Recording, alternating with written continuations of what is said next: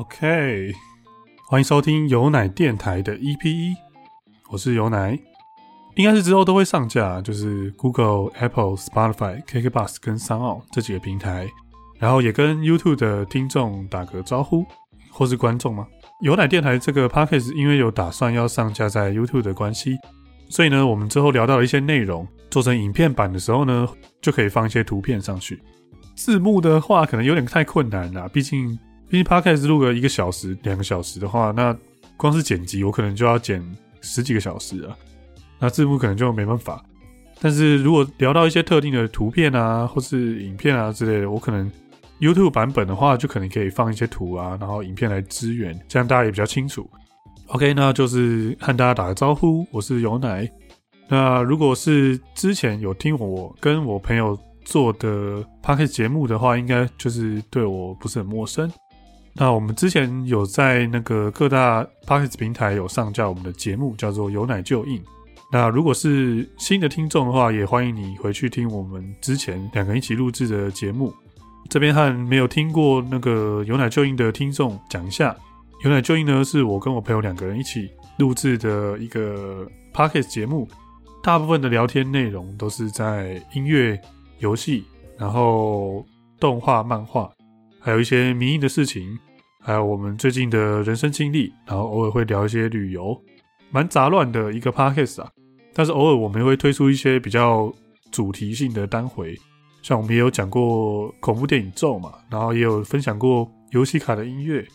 那有时候也会直接专门挑一个游戏来来分享这样子。那我们之前也常常会做那种闲聊单回嘛。综合一段时间之内我们各自发生的事情，然后把它整理成一个有点像是杂报的感觉。但是大部分的内容可能还是比较偏 A C G 嘛，因为我自己觉得我就是一个也要有点要宅不宅的人，就是宅的话也不是说真的有什么东西宅得很深，对，所以我觉得一直以来我做牛奶就硬这个 podcast，其中有一个想法就是想说，很希望能够找到和我兴趣类似还有个性类似的人。我觉得多多少少听我们节目人应该也有一点这种兴趣或是个性吧，就是不完全是一个非常非常非常沉迷于游戏啊或是动画漫画的这种 A C G 宅，但是可能对这类作品也是稍微有一些接触这样子。我想做的东西其实一直来都是跟比较像是朋友分享的感觉，就希望听众能够把我当成一个，就是你身旁会遇到的那种普通的一个朋友。也是很希望能够找到和我兴趣类似的朋友，然后可以一起讨论一些新的东西呀，或是我们可以互相认识一下。这一直以来都是我的一个小小憧憬吧。之后有奶电台这个 podcast 应该就会往就是延续着我们之前做有奶就印的这传统，就是原本的内容可能应该也会时常的出现。那可能之后还会再多一些偏创意的东西吧。像之前曾经有试过一集是那个。疗愈的情境剧嘛，我之前在有奶就应有做过，那之后也想要尝试不一样的东西，然后或是一些新的单回分享，然后有机会的话也想要开那种谈心类的直播，和大家一起聊个天。对，但是当然是人数比较多的时候才有办法啦。OK，好，那我们就开始今天的节目。最开始想要和大家分享一下，就是最近的话，就是又把那个我七有奶这个频道抓回来经营嘛。一开始的时候，我不知道要上传什么内容，因为其实最早我们这 这频道就是在开箱那个弹珠人系列的嘛。我家其实还有弹珠人没有开完，可是自从我那时候断更之后，我就有点找不到动力继续把剩下的剩下那几台开完。之前有买一个，呃，两三年前吗？出的一个战斗暴龙兽的，它算是新版的战斗暴龙兽，很机械化那个，我买了就没开，甚至我有想说那。之后，我只要有新买任何小东西啊，不管是可能是扭蛋啊，或是一些比如新的衣服啊，或是新的一些，比如说甚至是手机配件之类的，我也想要不断的去记录它。可能五分钟之类的短片，我也想要拍上来和大家分享，有点像是陪伴的性质，就是不断的去上传最近遇到什么事情这样子。希望自己的内容能够打发一下大家的时间吧，无聊的时间这样子。最近比较常玩的游戏就是一样，就是 Day by Daylight 跟那个。最近有和朋友一起玩 Don't Stop，那 Day by Day 的部分就是，其实我其实断断续续玩了大概两年多吧，游戏时速大概一千多个小时。对，之前在有奶就音那边也有做过 Day by Day 的单回介绍。我其实自己一直很想要做一个，就是能够从零开始，一个一千多小时的玩家，还算是有一点成就的玩家，和从零开始的新的新血玩家去介绍说这个游戏应该要怎么样去学习，怎么样去理解它，和大家分享一些就是新手可能会遇到的事情，还有新手站在新手的角度去带领新手去认识这个游戏，这样子。我想做像这样子的介绍的影片。想说尽量都是多剪一点游戏类的影片嘛，就多丢丢看看大家有没有兴趣，这样子就慢慢经营。然后 Don't Star 的部分是之前有想要一起拍啦，就是和朋友啊，或是和我的女朋友宵夜一起拍嘛。可是后来就觉得说啊，那个内容好像有点太普通了，所以就就就算了这样子。其实 Don't Star 的部分的话，就是它它其实出很久了。那它这个游戏其实就有单人跟多人，其实有两两种版本，然后都是个别是分开的，都要付费。硬要说的话，这两个版本你只要买多人就好，因为单人有的东西其实多人都有，就是民间的玩家要把它做出那个模组化，就是把单人的内容直接放在多人那边的一个模组，那你只要去 Steam 的工作坊订阅，你就可以玩到单人的内容。当然那不是官方的啦，所以难免会有一些 bug 啊什么的，可能会有问题。就目前我们是在玩那个单人版本，它有一个新的 DLC 是，也不是新的 DLC 啊，就是蛮久的，但是它就是单人的扩充 DLC，叫做船难 Shipwreck。整个世界的构成跟一般的多人都很不一样。它在多人版本的话，它本来是没有办法仗这个模式去给多人玩的。不过后来还是有民间有成功把那个单人的模单人的游戏内容全部变成模组了，所以你只要订阅之后，你就一样是。可以在多人的世界去和大家一起玩这个航海的版本。就我所知的话，单人应该就是出了船难跟哈姆雷特这两个 DLC 吧，就是世界会完全不一样，要重新设置这样子。那现在多人也都可以玩到这样这边的内容。然后我自己觉得船难，我当初出的时候，我就其实一直很想要跟朋友一起玩，因为我觉得它比单人的陆地探索来说更有那种冒险的感觉。因为它的世界就是你要透过不断的航海到其他的岛上去收集各个岛屿的资源，它也让我就觉得比较自由的感觉吧。就是有一些玩法，甚至你可以四海为家，不一定要定居在某一个地方，或者说你的基地，你就是其实就是只是回来偶尔整理一下东西，然后弄一弄，然后你就出去继续去外面冒险，然后探索东西。我自己蛮喜欢这样的感觉啊。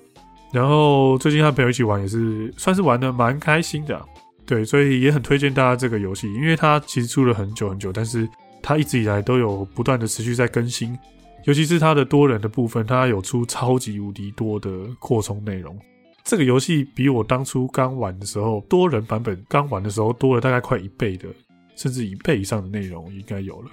对，就是内容非常非常的丰富，然后它的可学习的东西也很多啦，所以如果你有耐心的话，它要玩个一两百小时应该是都没问题的。所以就也很推荐大家去玩，不管你是单人或多人，其实都很好。那它又更适合和朋友一起玩，对，就一起盖东西，然后一起生存这样子，就是生存公益的游戏啦。那稍微讲一下它的算小历史嘛，就是我自己在这款游戏的体验的历史。其实最早最早的话，我是看到它封测版本是阿神的时候在玩。这游戏最早的时候有多阳春，你知道吗？就是它。没有季节哦，它就只有一个一个季节而已。然后东西也都很单纯，然后没有那么多物件可以制作。然后我刚开始玩的时候，我根本什么都不知道，甚至最早的版本它是没有理智这个设定的，就只有保持度跟血量，所以它才会叫做饥荒别挨饿嘛。一开始玩的时候，你根本就不知道要怎么样去取得这些食材什么的，就是你不知道要怎么样不饿肚子活下去，然后就只会一直采路边的免费资源浆果什么东西这种。我玩的时候也不知道，原来要做科学机器之后才可以继续做更多的发明。我科学机器做完之后，我就根本都不知道它是干嘛的。然后我只会在那边 砍树、种树什么的，然后把树开在附近，然后就以为自己是一个森林的营地这样子，然后玩的觉得很开心，然后也不知道自己在玩啥。其实后来开始出了多人版本的时候，它其实最早的多人版本它只有就是平稳季节跟冬天两个季节，等于说只有诶秋天跟冬天两个季节交替吧。光是这两个季节交替，我和宵夜其实我记得当初就玩的，好像六百还是八百个小时，我不知道为什么当当时 内容没有这么多的时候，我们可以玩那么久，可能一起讨论要盖什么东西啊，然后一起布置家里啊，然后把世界的东西很多都挖回来家里种，然后种的很很大一片这样子，然后可能以前时间也比较多吧，所以就就玩的真的还蛮久的一阵子。然后后来他就是多人开始出了一些，比如说四季的变化啊，然后还有出了洞穴嘛，洞穴就完全又是另外一片天地，这样有很多内容可以玩。我看了一下，我最后一次玩传难，其实是好像已经是七年前的事情。多人模式下可以玩传难的这个插件呢，好像是这一年吗？差不多一年的时间才出了，所以整整隔了六到七年，是一直没有办法实现在多人玩传难这件事情，所以。就是最近发现说，哎，终于有这个功能了，所以就很开心，也和朋友一起玩，算蛮快乐的，所以也是推荐大家去玩这个游戏。那 D B D 的话，就当然就不多说了嘛。前一阵子我就就完成了那个 D B D 的一个算我个人的挑战，因为它是现在改成了每个月的十三号会重置 D B D 的积分啊，因为它是有点像是那种十十三号星期五的那种感觉吧，算是一个彩蛋。对，那总之。每个月的话，它就是会把你的人类跟杀手的那个分数打到最低嘛，然后你每个月都可以重新爬一次，爬到看你可以爬到多高。我终于完成了，就是上一季的挑战，就是我不带任何技能，然后本来也想说不要带道具，可是因为那时候是在新年活动嘛，然后它有很多那个鞭炮，那想说那就把就只带鞭炮吧，因为鞭炮其实说实在对整个战局没有到太大的影响，这样子道具只带鞭炮，然后技能完全不带。然后想说挑战一下，看能不能打到最高的 rank，就最后就是算是蛮顺利的成功了，所以就觉得也还蛮开心的。其实要说我的技术有多强，就当然没有强到像是常大家看的那个 Hinty 啊，然后国外的 Aaron 啊、JRM 啊，然后 Probs 啊这些这种人皇来说这么厉害，这么会转啊，这么会溜啊之类的。但是我是觉得说这个游戏其实有蛮大的部分是可以靠经验跟观念去弥补的。就是那个那个部分也占了蛮多，所以我如果之后要做影片的话，应该会比较偏向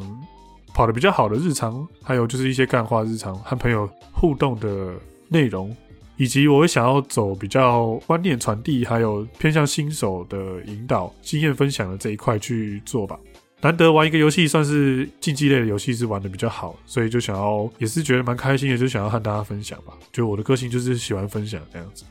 就挑战到阿姨觉得蛮开心的嘛，然后也想要证明，也想要帮他那个酸民证明说，他们都一直说人类就是 data 这个技能太强嘛，然后我也想要证明说，就是什么技能都不带的话，光是靠观念也是可以打到红衣的。然后一方面也是想要激励，就是一些新手，就是觉得说，你好好的去把你的观念练起来的话。像我现在没有带技能都可以到 R one 的嘛，那有带技能的话一定是更简单，所以就是也算是鼓励到新血玩家吧，就是就是对，就是鼓励到新血玩家。然后前一阵子呢，在过年的期间，我就觉得说我很久没有画图，然后不知道什么哪一天突然有一个灵感，就是想说那就来画一，就是跟那个 DVD 有关的春联，就是春联的创作嘛。然后我想要画一个不吉祥的春联，就是通常春联不是都写吉祥话吗？我觉得年轻人的想法其实是尊重传统文化，但是其实对于传统的那些信仰，其实没有这么的虔诚。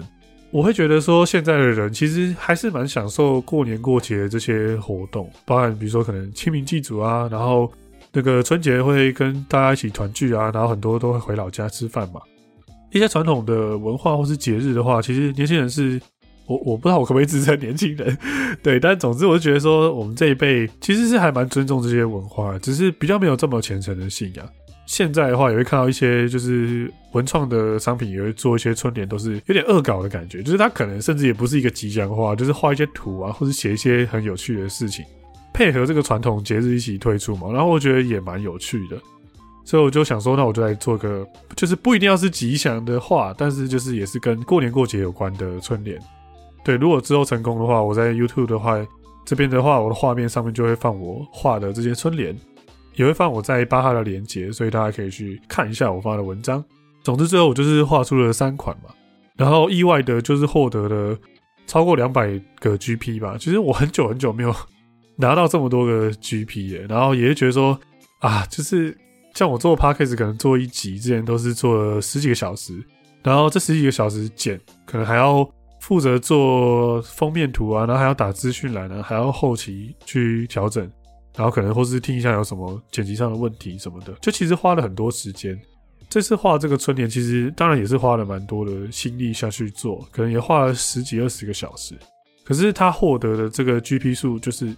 就实实在在的两百多个嘛，所以就是有两百多个人表示喜欢。然后我觉得说花的时间跟我在 p a c k a g e 上的时间没有到差的很多，可是他获得的回馈感其实蛮蛮大的，就觉得说很难得觉得这么开心啊。对，东萨跟 DVD 的事情就分享到这。下一 part 的话，就是应该也有一些人知道，就是我是游游戏卡的粉丝嘛。然后之前有听，比如说有奶就音的话，有讲到那个游戏卡鉴赏会的部分，我们有聊完艾米跟 Elma 那个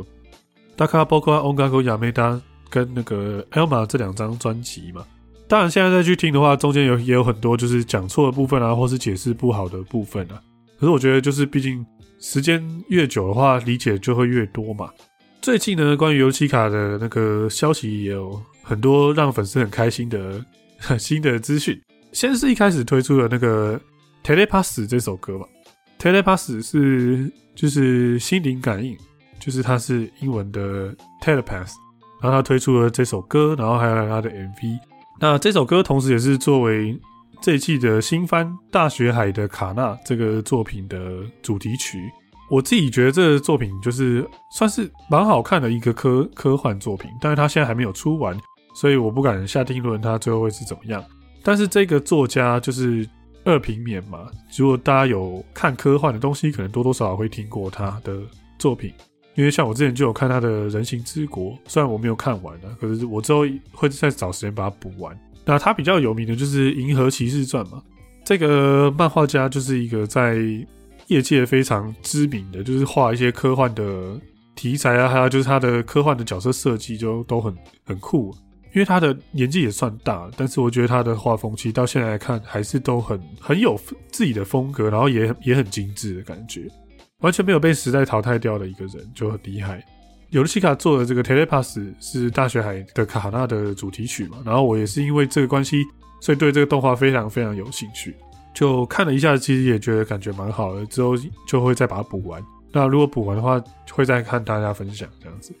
应该说，尤利西卡的主唱 C 嘛，C 讲，他也和我很喜欢的作曲家就泽野弘之嘛，之前可能也讲过很多次。现在非常非常多的动画都是由他去做 BGM 啊，还有整体音乐的设计。那个 C 讲就有和那个泽野弘之合作了一首歌，那我不知道这怎么念哦，因为它是。B A L K，然后 A 是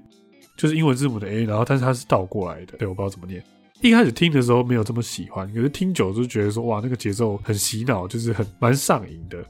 那之后有机会啊，我也想要再做像是歌曲的分享，然后想要做一集，就是我觉得很想要和大家聊一聊，就是某一有某一种歌，它是同一个节奏一直重复，然后但是就是很很吸引人的这种。就听了会不断的点头，然后想要继续一直听下去的这种很洗脑、很中毒的歌，之后有机会再做一集和大家分享。除了这首合作的歌之外呢，尤西卡最近也是有上架一首另外一首新歌，是叫做《阿鲁加农阿尔吉农》这首歌。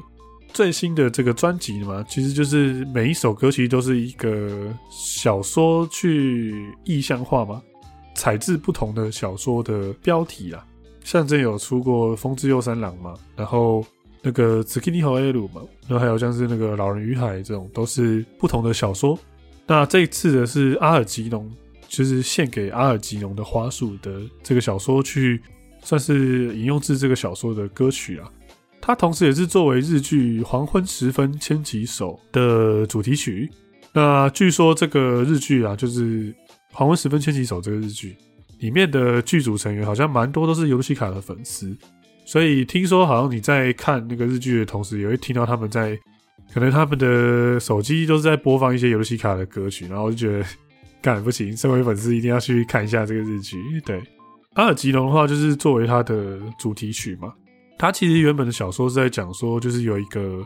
智力有问题的一个人，就是他也是一个成年人，可他的智力好像就是停留在差不多六岁的的那个阶段。就是在那个小说中，就是有科学，应该是科学家或是医生研究人员这样去研究了一些治疗的方法，让他的智力能够逐渐的回回复，或是逐渐的提升，甚至到最后超越了一般人，就是变得非常的聪明。可是这个药物还有这个治疗，最后也是有一个反效果或是副作用，就是当他变得聪明绝顶了之后呢，有一天他突然就开始产生了副作用，然后慢慢的他的智力又消退掉了。已经体验过聪明的状态的他，就是逐渐的觉得自己力不从心的这个过程。故事大概是这样啊，就是算是一个蛮哀伤的事情，有点像是阿兹海默症，但是他是变成智力消失的这样的状况。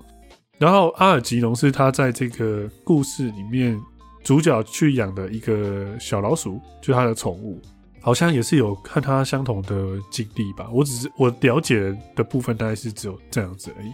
那个山下智久之前也有演过，就是这个献给阿尔吉隆的花束的这个日剧。那据说日本这边好像其实是有拍过两个版本还是三个版本吧。那山下智久就是有演过比较新的这个版本，对。但是评价好像有人是觉得说他的演技就是有点差强人意嘛。对，然后剧本的话也会觉得说有点没有把这个角色诠释好，所以我也不知道，就是如果之后有机会看到的话，会再和听众分享这样子。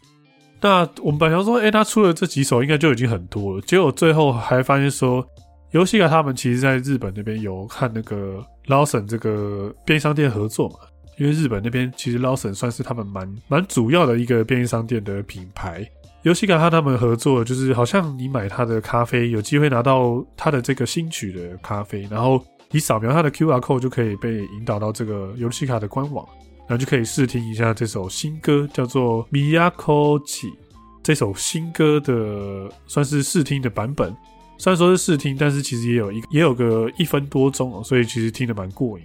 就几乎是把一首歌的完整的一段落就听完了，所以就是哇很爽，对，所以。这也是一个公开的资讯啊，就是有兴趣的听众，我也会把那个相关资讯放在任何的介绍地方，所以大家自己去找一下，你就可以看到我放的地方了。OK，好，所以就是最近就是忧除狂喜啊，就是有很多游戏卡的一些新资讯啊，然后就是很开心，对，因为其实我们也等很久了，身为粉丝也等很久，就是上一张专辑其实它隔了蛮久之后都没有什么新的消息嘛，那最近应该是会慢慢试出了不少的新歌，对，就很开心。其实录音现在再来讲这个已经有点晚了，应该是蛮多人都知道，就是那个好西八七 C C 嘛，就是新街彗星，他就上了那个 The First Take 嘛，就是他唱的第一首歌，那 Stella Stella 的话，就是引起了两边的粉丝的那个论战，就是那个如果大家有兴趣的话，可以去看那个姚哥跟琛琛的频道，就是 O T K 这个频道，为什么大家觉得就是 VTuber 难道就不是人吗？就是他们唱的。难道就一定比一般歌手烂吗？之类的这样的事情。那还有唱两首歌嘛？那大家普遍都觉得说他第二首唱的就是比第一首更好了，就是他的情感流露的更真挚，然后也不会像第一首有这么紧张的感觉，更放得开。所以我觉得他的歌唱实力大家应该是有目共睹的。然后最近我就是还蛮常听的另外一首歌，就是《i k a n a Day》，然后就发现说有很多很多的那个歌手都有唱过这首歌。像刚才讲到的新街嘛，那还有之前我有提过的 Megatera Zero 这个男歌手，很有爆发力的一个歌手，也有唱过。然后还有 Gula 也有唱过。韩国的那个很知名的翻唱歌手叫做 Raon 嘛，R A O N，我不确定我把名字念对啊，对不起。对，然后他也有唱这首歌。然后有之前有讲过的歌唱实力也是非常坚强的一个 VTuber 叫 Hachi，他也有唱过这首歌。然后我觉得大家唱的版本都都其实都蛮好听的，所以也是很推荐大家去听一下这首歌。然后其实我一直很喜欢一个创作者，他是那个稻叶檀，哎，我看一下怎么念哦 i n a b a Kumori 这个 Vocalo 的歌曲创作者，就 Vocalo P 啊，他的歌曲风格其实还蛮好辨认。然后他很喜欢用一个线条蛮简单的一个女孩，然后常常会在他的 MV 中跳舞。风格真的很好辨认的一个作曲家，然后我觉得他的曲风我真的都听久了，其实蛮上瘾，然后也很喜欢。然后他非常知名的歌曲就是那个《l a k u Train》，就是《延迟列车》这首歌，《Lac Train》这首歌，对，应该多多少少有听过，蛮多人翻唱过。然后这首歌其实意外在欧美那边还蛮红的，然后有很多他的鼻音。最近我就也是有买了他的周边商品，之后我可能再附个图，因为。我请我日本朋友买，他已经送到他那边了。然后我觉得，干这个效率也太快了吧！好像才三天就送到他家了。为什么会讲到这个创作者？是因为我其实一直有在找，就是翻唱他的歌的人，可是一直没有找到真的非常喜欢的翻唱。直到我后来发现了一个 VTuber，这个 VTuber 他叫做 Amano Odo，天上或是天的声音这个 VTuber 吗？他是一个不到一万订阅的 VTuber，他有翻唱那个道乐坛的《春之寂寞》，然后还有他的 Hello 马里娜嘛，我不确定他的中文是不是这样。就是两首我觉得非常好听的他的歌啦，然后我觉得是第一次听到这么适合道乐坛的歌的翻唱歌手，我觉得蛮喜欢的，然后也和大家分享一下。又有翻到一个频道，它叫做卡巴比森林，对，然后总之最近发现这个频道呢，它就是做了很多那个歌曲的混混合，就是它算是 mash up 的一个，蛮大量在制作，就是那种两首歌或三首歌或更多首歌。把它合在一起，然后不断的交叉，就算是蹦出新滋味的这种感觉嘛，就是很适合的两首两首歌，就把它合在一起的这种频道，他就做了一个 Kami Poina 跟 Lagutolin 的这两首歌的一个 mashup，就是它的混合版本。然后我觉得看真的好适合，就是听到一个很有趣的一个版本，所以我觉得大家也可以去听一下。如果听过这两首歌的话，应该会觉得哇，就他接的很顺这样子。然后我最近呢还有在听，就是有一个团叫做 Chili Beans，那 Chili Beans 它好像就是算是之前 Valdi 有常常推到这个这个团体啦，所以其实 Valdi 应该也算是他们的学长嘛的这种感觉，所以他其实有和他们合作了很多首歌，像之前有合作过 Rose，然后还有 Lemonade 跟 Andro，如果喜欢 Valdi 的话，也可以去听一下他们的歌。因为他们有合作的歌，你多多少少可以听到一些 VODI 的影子在里面。那我觉得喜欢 VODI 的话，就是也不要错过他们的乐曲。那他当然他们自己本家的歌也是很好听的。然后下一个想要和大家分享，就是跟歌曲有关的一个很有趣的事情。我不确定我之前有没有讲过，有一个频道叫做 Turbo。Turbo 的话，应该就是引擎的意思啊。它的频道呢，就是专门在做那个各个乐曲，然后把它变成头文字 D 的风格。头文字 D 的这个乐曲风格，其实就是 Eurobeat 的这个曲风嘛，然后就是全部都变得很，就是很有急速感这样子。然后我觉得很好笑，就是他他每一个新的曲子，就是他会故意用原本的那个这个作品里面的人物的脸，但是不知道什么，就是身体就是要接原本的那个头文字 D 的那个人物的的那个身体。然后我不确定，因为我没有看头文字 D，不好意思，我不知道是是主角拓海吗？他可能坐在自己车子前面的那一张封面图，其实不只是他这个频道啊，很多人改那个 Eurobeat 的风格，尤其是致敬头文字 D 的 Eurobeat 的风格，都喜欢这样子搞。但这个频道你就一点进去，一系列滑下来，全部都是，全部都是各个 IP，然后头去接到那个头文字 D 的那个人的身上，就觉得很好笑。但重点是他又可以把这些乐曲跟这 Eurobeat 的风格，就是完美的融合。像最新他就有投稿那个孤独摇滚的那个孤独摇滚里面，他就是有一首蛮好听的歌嘛，叫做《吉他寂寞和蓝色星球》嘛，《Guitar Loneliness and Blue Planet》这首歌，他就有做这个版本，就是就是孤独摇滚版本的那个 Eurobeat 的风格，就觉得干每首歌都飙起来，真的很好笑，就也推荐大家去听一下这个频道里面的东西。这么多首歌，总会有一个你听过的吧？最后就是和大家分享一下，就是我朋友就他有贴一个那个歌唱软体，他的那个声音其实已经可以跟就是一般的歌手，不要说是百分之百，但是可能跟真人演唱大概已经有八九十趴的相似度了。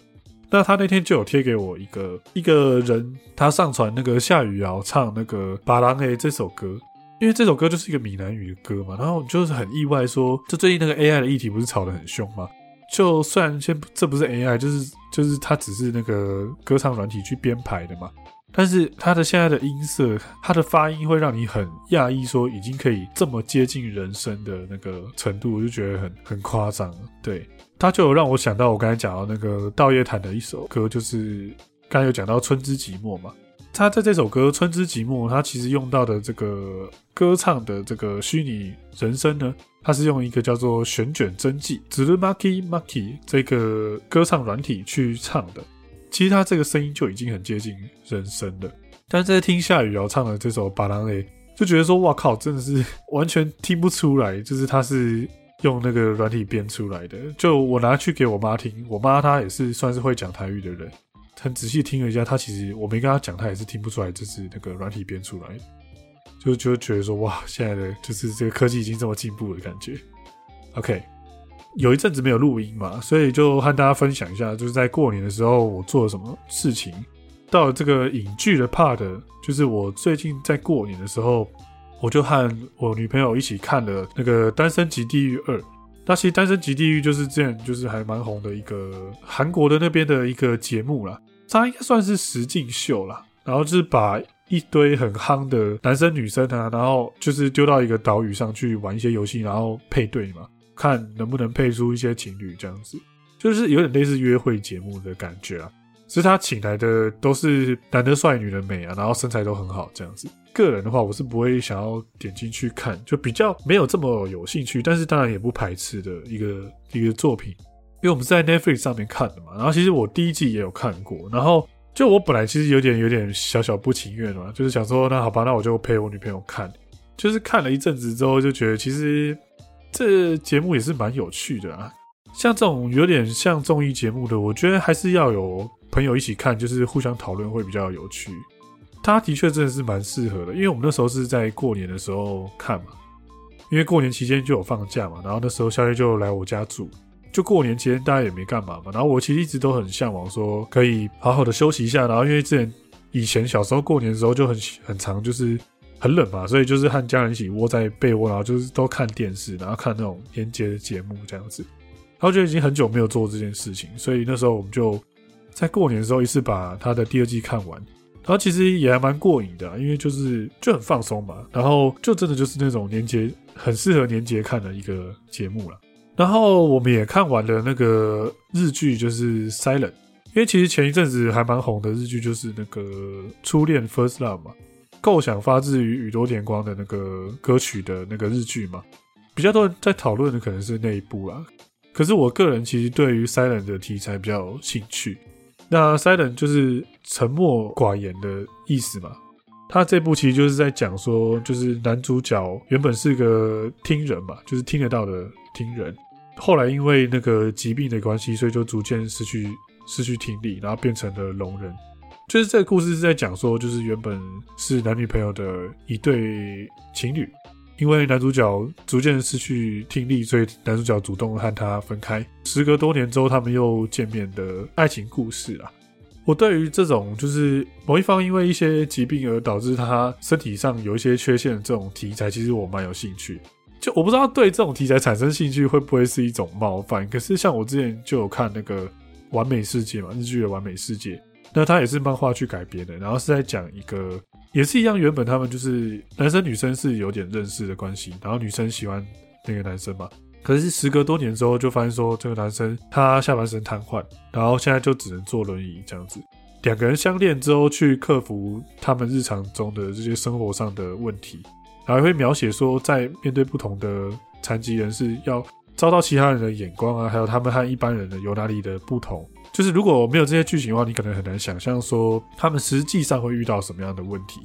然后我喜欢他们心理上的这些描写，对，然后其实就对这一直蛮有兴趣的。这个完美世界的那个主题曲是菅田将晖唱的嘛，就是一个非常会演戏又很有才，然后也会唱歌的一个一个很完美的新时代的一个演员兼歌手。大家应该比较熟，就是他跟那个米津玄师有一起唱那个《灰色雨青》嘛。就是《Hi Loto Ao》这首歌嘛，就米津玄师和菅田将晖一起合唱的这首歌。那其实这边《完美世界》这首，那它其实也是米津玄师作曲，然后由菅田将晖唱的。一开始知道这首歌之后，才去看这个日剧嘛，然后也发现说，哎，这个漫画我知道，然后就把这日剧看完。但我是觉得还不错看啦，就是跟《Silent》差不多的感觉。那我可能会给个大概八十分左右。那《Silent》这部我觉得算还算不错看了。本来会以为有点狗血，但是其实它描述的方式都是很很日常，而且里面的角色其实都很温柔，就是没有所谓的真正实质上的坏人，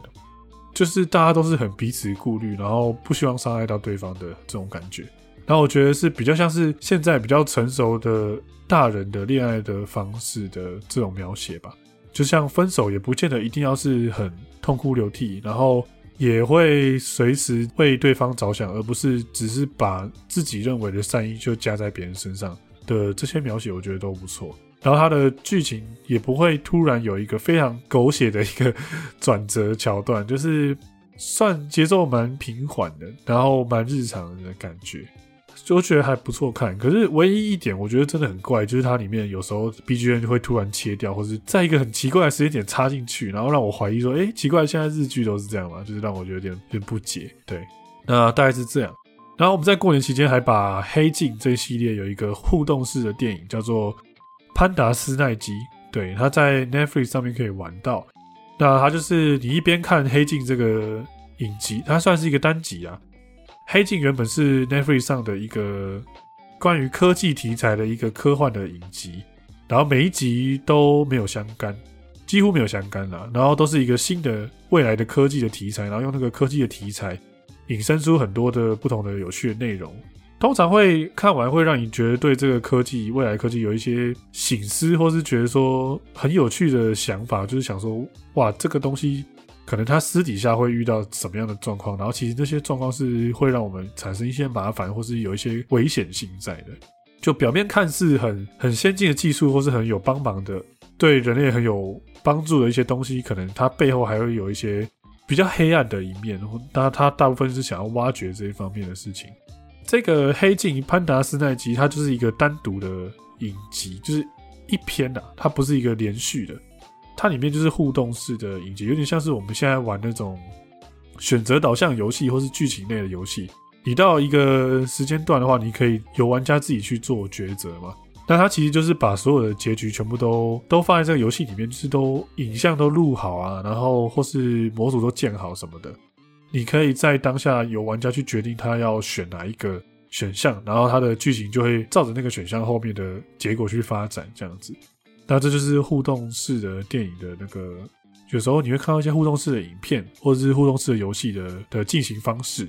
我觉得还算蛮有趣的，就是它有很多的不同的富有想象力的结局。可是这一整个故事看下来，就没有像之前黑镜的其他集数会有这么的冲击的感觉吧？因为它毕竟有很多种不同的结局，而且它本身应该也是设计会让玩家去体验很多个不同的结局的玩法，才是比较正确的观影方式。它比较没有像黑镜其他集数一样这么有一个强大的反思，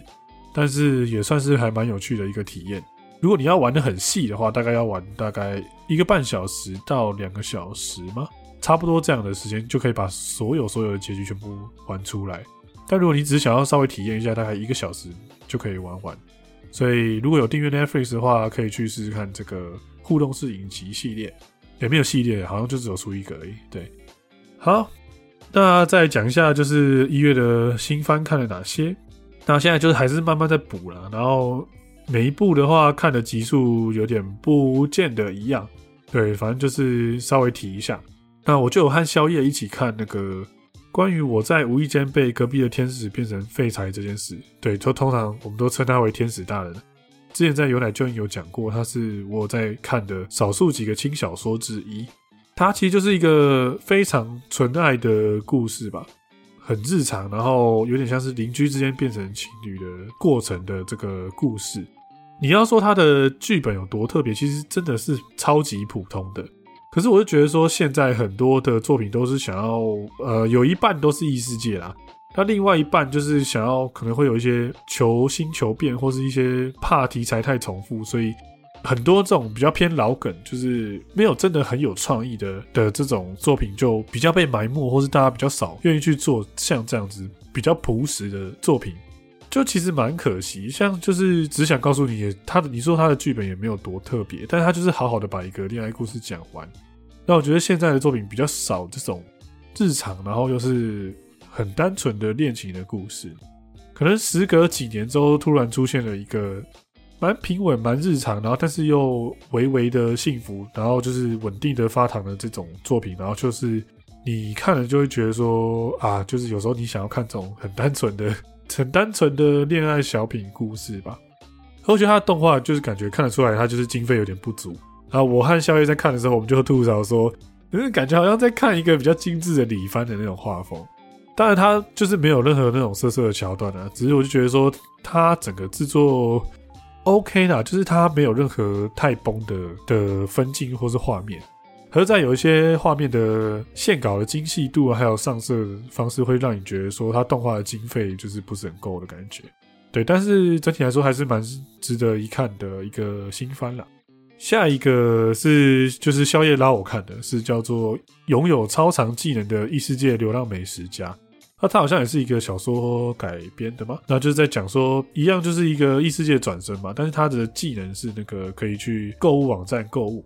就是他转身到的异世界，有点像是那种剑与魔法，但是科技比较没有那么发达的一个世界，就是有点像中古世纪的那种感觉嘛。所以说，当地人吃的料理可能都是一些比较简单的，像面包啊，或者是直接肉或肉去撒盐就吃了这样子。主角就是因为他可以网购东西嘛，所以他就是可以做出一些对我们来说比较稀松平常的料理，但是对他们来说就是一些很豪华的那种很特别的料理，就对这个世界的人来说。所以他就很早早就收服了一个非常强的一个宠物狼，就是那种神兽等级的 魔物。然后因为就是他做的东西太香了，所以他就决定要跟随着他嘛。所以他就是靠着这个网购的技能，就是在异世界闯荡天下。它本身不是那种战斗那种爽翻的，但是就是看美食，然后看那个狼很可爱，主要是这部的卖点是这样吧。下一个是那个傲娇反派千金丽杰洛特与实况组。远藤同学及解说员小林同学，那不要看这名字这么长，就是感觉好像很愤，就轻小说的感觉。那其实这部还蛮有趣的，他的名字的意思其实就是说有个反派千金嘛，你就想说干又是无聊反派千金的套路，但是他后面就是多了这个实况组远藤同学及解说员小林同学嘛。那是为什么呢？是因为其实这个反派千金是他们现实世界中呢在玩的一款游戏里面的角色。那不知道为什么他们在解说这个游戏的实况的时候呢，他们的声音居然可以传达到这个游戏中的这个角色的王子的身上。就是这两个男女同学，他们就是就是想要来讲解这个游戏当做练习嘛。帮由奶补充一下，远藤同学和小林同学是广播部成员，借由解说这款游戏来练习，有点像是主播和赛评的感觉。然后就发现说，突然有一个神奇的力量，是让他们的声音能够传达到这个，就是这个乙女游戏里面嘛。然后他也会讲说，其实这个乙女游戏的那个反派千金啊，其实她虽然是一个很傲娇的角色，但她其实不是不愿意是一个坏人啊。就是她这个反派千金，其实就是算是这一部的一个女女主角，真正的女主角了。就是她在这个游戏的剧情中，她最后会落入坏人的控制。然后，所以他们远藤同学跟小林同学，他就觉得说这个反派千金很可怜，就是他其实是一个很可爱的人，然后一直很想要让他走到一个好的结局。然后没想到说他们讲的话居然可以传达到王子的耳中嘛，然后王子就觉得说啊，他们两个是神，因为对于游戏的那个世界的人来说，他们就是像是神一样的指引嘛。这王子就是透过他们去了解到这个反派千金的魅力，然后并且他就是不断的去把剧情引导到一个比较。好的方向发展，然后他们就希望说他可以避免这个故事走向一个坏结局，对，大概是这样的一个一个展开啦。然后我觉得还算蛮有趣的，就是没有这么的烂大街的设定。下一个就是那个 这一季的那个卖肉番嘛，就是无意间变成狗，被喜欢的女生捡回家。然后我只有看一集啊，因为这个东西我其实当初看的时候，我就想说，哎，那不就是跟那个什么一脸嫌恶的请求你什么露出内裤给他看什么，类似像这样的东西，我想说，那不是就是那种就是给宅男看的那种卖肉番吗？可我稍微看了一下，就觉得说想法上会觉得说，干这个东西就是有点哦，好臭哦这样子。可是你去看的时候，还是觉得说，哇，这个东西真的是有点会。它有点像是你的一个配菜的感觉吧，就是比如说你今天想要色色的时候，你可以先看这个东西，然后把你的情绪拉起来。因为它第一集的那个作画就是真的哇，虽然说没有漏点，但是就是真的很很色情啊，所以就是这一季的一个一个这种色色卖福利的番啊，对，大概就这样。然后下一个是冰属性男子与无表情女子，那这个漫画我觉得其实也应该也算蛮红的啦，在漫画的画风就已经很精致了吧，就是。男的帅，女的美，然后大家的个性也都很好，就是很可爱的一些上班族之间的恋爱故事。那他这个冰属性男子的意思就是说，其实他真的是一个会用冰能力的人，但是他们的世界就是这人其实他们有一些会是特殊能力的特殊能力者啊。那他们其实就是妖怪的那个后后代。在这个世界上，其实就是跟一般人就是和平相处了，只是他们偶尔会有一些妖怪的特征跑出来，但是他们都是很一般的人，社畜上班的那种过程，只是他们偶尔会因为他的这些能力有一些很可爱的互动，这样子。像是男主角，他就是紧张的时候就会让那个空气结冰，然后下雪啊，然后开心的时候他身边就会出现小雪人这样子。这里面的角色都很可爱，然后他们也有官方也其实有帮他们各自配 CP 剧情啊。像主角这对就是就是雪女的后代嘛，但雪女后代其实是那个男主，他是一个长得很帅的男生，叫冰室，他就是跟另外一个人类女子配对嘛。但是我其实里面更喜欢另外一个。狐狸的后代是一个女生，她叫做狐生小姐。那角色真的好婆，好可爱。对，然后就另外那一对也是有他们自己的一个 CP 啊。然后这部反而是宵夜，他觉得说他看到现在好像是他认为最疗愈的一个作品，就是他好像蛮喜欢的。我觉得可能也是因为他的画风就是男女生都画的很好看的原因吧。也是一个很轻松的日常番啊，我觉得也是蛮推荐大家去看。然后下一个是异世界悠闲农家，我后来看了动画之后，发现其实我漫画有看过一点点。那他就是在讲说有一个人，他到了异世界，但他只想要农耕。他这故事其实还蛮单纯的，就是在讲说他跑到一个森林里，因为他是异世界转生嘛，然后神就给他了一个很很强大的农具，叫就是万能农具啊，就是它可以变成任何的耕作用的东西。不管是锄头啊，或是斧头啊，或者是水壶什么都可以，像牧场物语那样感觉。然后就看到这个主角慢慢的建立村庄啊，然后增加新的，比如说有新的魔物伙伴会住到他的村庄里面，然后还有新的一些老婆后宫们，就是在这边繁衍成村庄的故事啊。你要说很好看吗？其实也还好，但是如果你打打杀杀的那种异世界的番看多的话，偶尔看这种比较悠闲的、没什么战斗成分的，其实也不错。再就是那个大学海的卡纳嘛，就是之前比较忙的关系，所以我跟小野只有看了第一集，但是我很确定这个之后我会继续追下去啊，因为毕竟主题曲是尤露西卡嘛，再加上他的这个漫画的作者我也很喜欢，世界观蛮吸引我的。可是记得记得，如果你会怕虫的人的话，千万不要在吃饭的时候看这一部，因为他第一集其实就是有一点某一些画面其实还蛮恶心的，对。所以大家就斟酌喽。这季还没有看的话，我其实也蛮想要看这季新的那个枪神，我不知道怎么念，Trigun Stampede 吗？我不确定是不是这样，但就是新版本的枪神啊。但我觉得它的动画看起来蛮不错的。就现在不是很多人都很不能接受，就是三 D 动的很奇怪嘛？可是我觉得其实我个人的接受度还算蛮高的，因为我觉得这个技术。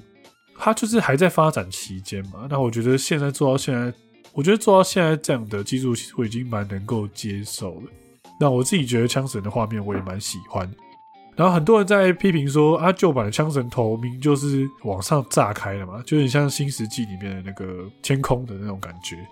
新版本它就是变得有点算是塌下来这样子，然后很多人就觉得说，干，这就不是原本的那个味道啦，这什么的。可是我是觉得说，毕竟《枪神》这个作品早期那个画风，以现在人来说，可能会，如果是新的新的观众的话，可能比较会觉得说，哎，这怎么好像还是一个很复古的东西？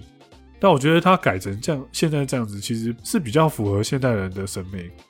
我自己是觉得没什么问题啊。然后我也觉得现在新的主角看起来蛮帅的，我也蛮喜欢的。所以有机会的话，我也蛮想看一下这一部。我们还有看那个《我与机器子》。节奏很快的泡面番啊，就是一个纯搞笑的搞笑番，然后它的设定故意弄得很像哆啦 A 梦的感觉，但是里面的角色就是非常的恶搞啊，然后它的笑点笑料就是出来的很快，可能大概十几秒就会更换一个新的笑点这样子，就是一下子一集就过了。他这个作品里面也常常喜欢捏他其他的作品，就是可能看个没几秒就出现猎人啊，出现鬼灭之刃之类的这种恶搞的桥段。就也推荐大家去看啊，就是一个反正它时间很短，就是泡面番一下就看完了。然后最后就是这一季有那个小智是女孩啦。那其实我知道这个作品很久，但是一直都没有去看，不管他的漫画还是他现在的动画。但是稍微看了一下下，我觉得好像其实意外的还蛮有趣的。所以大概这就是最后一个这季我会去看的动画吧。包含前面讲到的这些东西啊。动画的部分讲完了，然后再想要和大家分享一下我最近在看的 YouTube 的频道。那其实我之前前一阵子就很喜欢很喜欢看一个频道，叫做铃木的日常。我是看了他想要纵走日本的其中一个介绍影片，是讲那个某一个地方的章鱼烧的影片，才认识这个 YouTuber。然后认识他了之后，我才知道说，诶，他之前是跟三元频道有一点关系的，就是一个创作者。后来我才知道说，他之前有拍过那个环岛徒步环岛台湾的这个计划的影片，然后就开始看他的其他的更多的影片嘛，因为他出现在我的首页。然后看一看之后，我觉得说还蛮喜欢这个创作者。我自己本身也是属于那种很喜欢看到外国人称赞台湾的这种 这种人，对，就是我喜欢看到外国人去接受台湾人的热情的感觉嘛。希望世界能够知道台湾人对人的友善的这个部分了。在他的环岛影片中，他就是走没几步，然后就有遇到其他人跟他说加油啊，或者说遇到一些一起一会的那种状况，就是。素昧平生的人，然后就过来，比如说帮他载他一程啊，或者说在他遇到困难的时候去指点他，然后或者说在路上为他加油打气，替他送一些应援的食物之类的，然后就觉得看了蛮感动。就是一方面就是很单纯的善举，就是台湾人的热情，然后一方面也看到说，就是铃木也会感觉到他真的很真心的喜欢台湾的这个心情，就是让我觉得他影片看得很很轻松嘛。再加上我本身又喜欢看 vlog 的类型，所以我自己是还蛮还蛮喜欢看他的影片的。然后之后又看到了那个 Tommy 的影片，就是 Tommy Tommy Japan 这个影片。其实宵夜比我还要清楚他的身份，就他还是说他之前是三元频道的人嘛，后来就是自己出来做影片。我自己本身其实就就蛮喜欢日本的文化嘛，所以有时候也会去看一些日本的旅游的影片。其实我四月的时候就有和朋友还有宵夜一起打算要一起去那个关西地区玩的，就是京都、大阪，可能还会去那个奈良那边玩吗？就是大概这几个地点玩。那所以在这之前，其实我也多多少少有开始看一些日本当地旅游的影片，然后就有看到那个 Tommy 拍的影片，然后其实我也蛮喜欢的。然后最近就看到他讲他跟他哥的事情嘛。然后他的哥哥也有过来台湾，然后又开了一个他自己的频道，也是一样是要拍一些学习台湾的文化的日常，就是从零开始认识台湾的过程。刚好都是日本人去介绍台湾的影片啊。像之前的话，我可能就只有看像是酷的影片，就是不是有一个 YouTube 叫做酷的梦嘛？他就是一个法国人在介绍台湾的东西嘛。有时候当然看这些，觉得说。就是透过其他国的人，尤其是日本人来称赞台湾，得获得一点满足感。可另外一方面，其实也会觉得说，他们能够用不同的观点去提醒我们，台湾人其实，在某一些部分的文化，其实是蛮值得其他国家的人去效仿，或者说这是我们的优点，只是我们有点习惯习以为常，或是我们有一些很好的事情，只是我们不能说是身在福中不知福，而是我们已经。习惯了这样子的生活，所以不会特别去觉得这样子的事情有多么了不起，或是多么的多么的幸福的这一件事情。然后我觉得，在一些其他国家的人来体验台湾的文化，了解到这件事情，也可以让我们去反思一下，是不是应该更加珍惜我们现在的生活，还有我们的环境这样子。我觉得一方面也是好看的地方在这里吧。对，所以我就也是还蛮推荐这几个频道。然后最后就是我可能之前有讲过，就是有一个频道叫做“东京走着瞧”嘛。东京走着瞧这个频道是两人共同经营的一个频道，然后他们都是台湾人，只是在日本那边生活。他们影片介绍的非常的详细，而且非常的到底，真的是可以让你很了解。比较细部就是一些比较在地人或是那种口袋名单，他们都会很不私藏的分享出来。然后他们的画面构图，我就觉得也算拍的蛮好的，介绍的影片都很完整。如果想要看一些日本的景点介绍的话，我很推荐这个频道。之后呢，应该会去日本玩了，然后有机会的话，一定还会再上传一些日本的 vlog。甚至事后回来的话，我也想要做一集直播来聊一下，就是日本行的事情。会搭配玩的一些照片啊、影片啊，或者还有那个 Google 地图，对，但那都是四月之后的事情了。所以如果有兴趣的人，就是可以留在我的频道，然后等之后的分享。我自己现在也很犹豫，说应不应该继续做那个开箱的内容。但总之，最近就是尽尽可能去上传任何我想要上传的东西，然后去试着做做像是自媒体的这块部分吧。就是最近想要重新再试着经营看看 YouTube 的部分啊。对，也希望大家能够继续支持我的频道吗？对，因为我的目标就是希望能够把我的生活分享出去，然后找到和我有共同兴趣的人，然后建立一建立社群，然后和大家一起分享生活，讨论自己的兴趣，这样子。这个第一集的有奶电台应该就差不多到这边告一个段落。那非常感谢你的收听。由于现在是第一集的关系，所以我还不确定我在开头结尾的时候应该要讲什么节目资讯了。总之，节目应该会上架在 YouTube 跟 Pocket 的平台。那 YouTube 的部分就可以放一些图片跟影片的部分，所以大家可以多多利用。喜欢的话，欢迎到我的 Pocket 频道留下你的评论。然后，如果是 YouTube 的话，当然就是按赞、订阅、分享啦。按赞的话，就是能够帮助这一系列的影片，就是多多的推广；订阅的话，就是留在频道嘛。如果你喜欢我的影片的话，就是继续追随，然后分享给其他你觉得可能有兴趣的朋友。OK，那就非常感谢大家听到最后，我是有奶，我们下次再见，拜拜。忘了提醒，欢迎加入有奶新建立的 Discord 群组哦。